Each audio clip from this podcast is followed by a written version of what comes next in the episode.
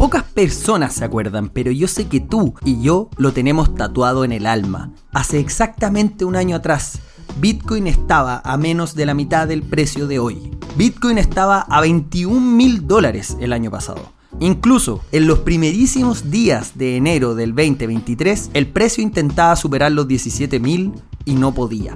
¿A ti también se te cruzó en tu imaginación ese amigo familiar al que metiste en cripto el 2021 como si estuviera ahorcándote como Homero a Bart Simpson? Felizmente, hoy estamos por sobre los 40 mil dólares en el precio. Lo digo tocando madera porque en esto nunca se sabe. Yo sé que aquí estamos por algo más profundo que es la filosofía y la misión que tiene Bitcoin. Su precio es solo un indicador momentáneo, hasta que se vuelva estándar, claro. Pero entendemos cuando el mercado pone los nervios de punta. No somos de piedra.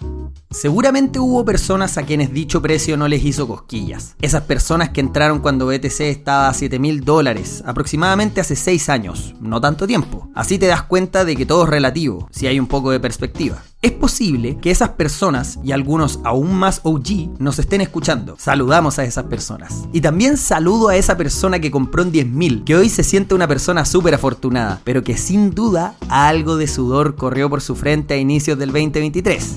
Así comienza Bitcoin es hoy, el podcast oficial de Buda.com. El regreso, lo esperábamos. Y es que de esta forma podrás hacer todas tus cosas, tareas, trabajo, cuidar a tu hija, hijo, perro, gata y planta, mientras aprendes de Bitcoin y de la industria cripto. Hoy estamos radiantes, porque Bitcoin, además de alcanzar un hito colosal, que fue la aprobación de sus ETF Spot y también un retorno de un 156%, también tiene de vuelta este podcast maravilloso, el podcast de Buda.com. En este episodio realizaré un viaje por los momentos más destacados del 2023 y las tendencias que deberíamos seguir de cerca en el 2024. Recuerda que esto no es una asesoría comercial, sino que es netamente para aprender.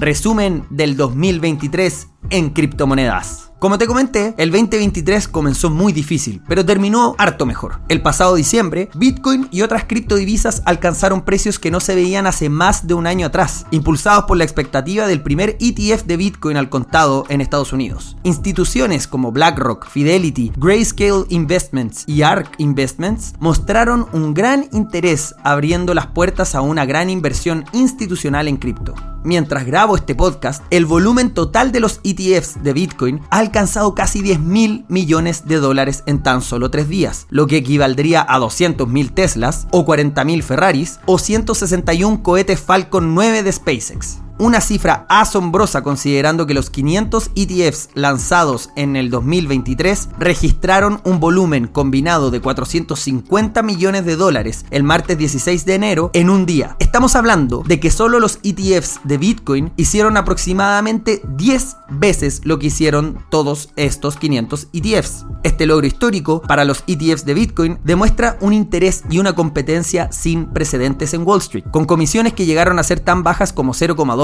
anual. Sin embargo, es importante destacar que no todos los actores financieros están a bordo. Vanguard, Bank of America y Citi, por ejemplo, optaron por no permitir a sus clientes operar estos nuevos ETF spot de Bitcoin, lo que demuestra que aún queda camino por recorrer para que Bitcoin se convierta en un estándar en el mundo financiero. Este es un cambio estructural en la trayectoria de Bitcoin. Más allá de los movimientos de precios a corto plazo, lo que suceda en los próximos meses y años será crucial para entender la transformación real que está experimentando Bitcoin en el panorama financiero global. Otro protagonista en el mundo cripto ha sido Ethereum. Su moneda, Ether, experimentó un aumento desde la aprobación del ETF Spot de Bitcoin. Este incremento se debe en gran parte a la expectativa generada por la ahora posible aprobación de un ETF Spot de Ethereum. Esto podría ser otro gran paso para la institucionalización de las criptomonedas y tiene a muchos con la mirada puesta en la decisión de la SEC sobre el ETF para Ether en abril. Ethereum seguirá teniendo actualizaciones significativas a su protocolo con el objetivo de mejorar su escalabilidad y eficiencia. Cada una de estas actualizaciones aborda aspectos específicos del funcionamiento y la estructura de Ethereum. La hoja de ruta se desglosa en seis partes. ¿Recuerdas The Merge? Esta ya fue completada, llevando a Ethereum a un consenso de prueba de participación o POS, Proof of Stake. Se viene The Search para aumentar las transacciones por segundo. Luego The Scourge, enfocado en mitigar la centralización. De ahí The Verge, que simplificará la verificación de bloques. Lo seguirá The Purge para limpiar datos antiguos. Y por último tendremos The Splurge, que se centrará en pulir la red. Ethereum tiene una ambiciosa hoja de ruta este año, abriendo puertas a nuevos usos y aplicaciones. Con la institucionalización de las criptomonedas, Ethereum se está posicionando no solo como una plataforma tecnológica avanzada, sino también como una opción de inversión atractiva. Un nuevo aire están viviendo los NFTs y la tecnología DeFi, que comienzan a asomarse con ánimos positivos. ¿Creías que eran tecnologías muertas? Pues no, andaban de barranda. Dijimos en un newsletter que esta noticia la recordaremos por mucho tiempo. A fines de noviembre del año pasado, Changpeng Zhao, o CZ, ex CEO de Binance, renunció a su cargo, asumiendo una multa personal de 50 millones de dólares. Sumado a esto, el popular exchange negoció con el Departamento de Justicia de Estados Unidos para resolver acusaciones de lavado de dinero, fraude bancario y violaciones de sanciones, considerando una multa de 4 mil millones de dólares. Esperamos que no lo hayas olvidado pues nosotros los llevamos en el corazón. Local Bitcoin se despidió del público a comienzos del 2023. Fue doloroso, dado que fue el espacio de nuestros primeros intentos para comprar Bitcoin. Lo recordamos con mucho amor. Hubo diversas noticias sobre los casos y juicios de los ex CEO de FTX, Celsius y de Terra, ¿Creemos que vale la pena repasarlos? Pues no. En otros temas puntuales más positivos. Según el índice de adopción global de criptomonedas 2023 de Chainalysis, los países de ingreso medio bajos, India, Vietnam y Tailandia, lideran la adopción de criptomonedas, mostrando un fuerte interés en activos digitales incluso tras el colapso de FTX en el 2022. En el 2023, más de 40 países avanzaron en la regulación de criptomonedas, centrando sus esfuerzos en la regulación de stablecoins y desarrollos de marcos regulatorios, de entre ellos incluido Chile, con la ley FinTech el número de empresas de criptomonedas registradas en España creció un 56% en el 2023, con 30 empresas obteniendo licencias, destacando la participación activa de los reguladores españoles en el mercado. También el año pasado, el mercado de tokens de activos del mundo real experimentó un crecimiento notable, con una valoración esperada de 16 billones para finales de la década y un fuerte interés de inversionistas institucionales. Hong Kong implementó un régimen de licencias para permitir que los inversionistas minoristas participen en la negociación de activos digitales. En respuesta a la hiperinflación y la devaluación de la lira turca, el número de usuarios de criptomonedas en Turquía aumentó significativamente, con Bitcoin siendo la criptomoneda más popular. Otro caso muy importante y que también aplica a este acontecimiento, producto de tasas altísimas de inflación, fue Argentina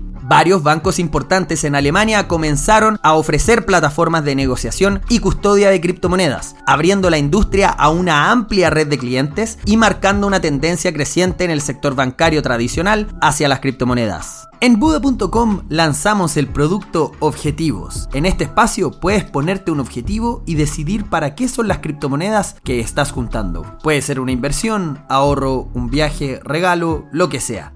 Desafíos legales y regulatorios.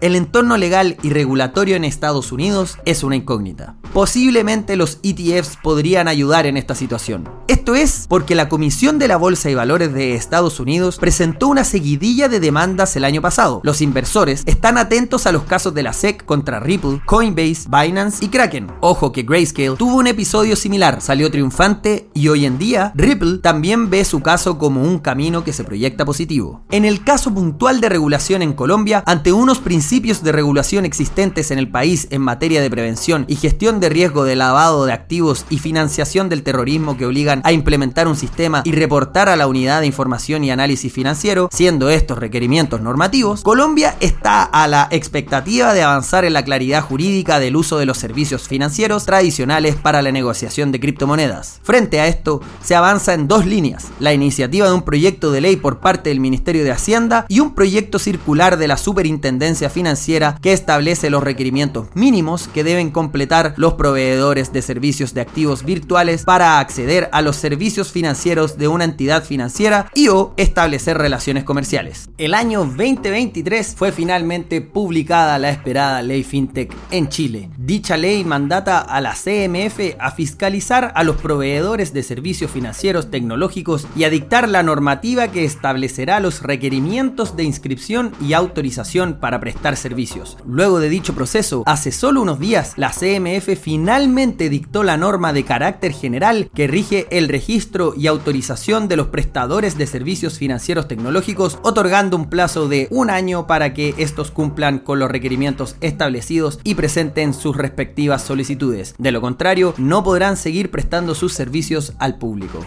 En el caso regulatorio de Perú, la regulación incorporó a los proveedores de servicios de activos virtuales como sujetos obligados de reportar a la Unidad de Inteligencia Financiera del Perú. Además, se publicaron dos proyectos de ley, uno para tratar el tema de cripto y otro para tratar el tema de blockchain, ambos muy criticados por los agentes públicos y privados del mercado. Estos proyectos aún no están aprobados y los agentes están trabajando en tender puentes para que el encargado de hacer esta política pública, en este caso el Congreso peruano, pueda entender las falencias e ir con mejores proyectos de ley. Mirando hacia el 2024. Hay varios temas clave. Uno de ellos es el halving de Bitcoin que se viene en mayo de este año. Un evento que históricamente ha impulsado el precio de esta criptomoneda. No necesariamente la misma fecha, pero sí en el periodo de expectativas y después del evento. Explicaremos más sobre el halving en dos semanas más, pero rápidamente te anticipo que la oferta de Bitcoin se va a reducir a la mitad. Chan chan chan. Existen planteamientos de un enfriamiento económico en Estados Unidos. Analistas indican que la crisis aún no acaba y los conflictos geopolíticos siguen impactando las finanzas. En este caso, indican que Bitcoin y Ethereum están súper acopladas a los mercados tradicionales, sobre todo ahora con la llegada de institucionales grandes, y otros que indican que estos son depósitos de valor que están por sobre los activos tradicionales. Después de dos años de ciclos alcistas en las tasas de interés a nivel mundial, la atracción de los inversionistas por la renta variable, especialmente en mercados emergentes, ha disminuido, mientras que la renta fija ofrece rendimientos sólidos con un riesgo considerablemente bajo. ¿Por qué optar por activos de riesgo cuando los bonos y los CDTs ofrecen retornos espectaculares? Este ciclo podría llegar a su fin en el 2024, con la inflación bajo control y una nueva fase de reducción de tasas de interés por parte de los bancos centrales. ¿Es esta una oportunidad para los activos de riesgo? Si analizamos las proyecciones para las acciones este año, el ímpetu del SIP anticipa una desaceleración y un modesto crecimiento. Esto abre la puerta a los mercados emergentes y a instrumentos alternativos como Bitcoin y las criptomonedas, que ya forman parte del vocabulario y la doctrina de Wall Street,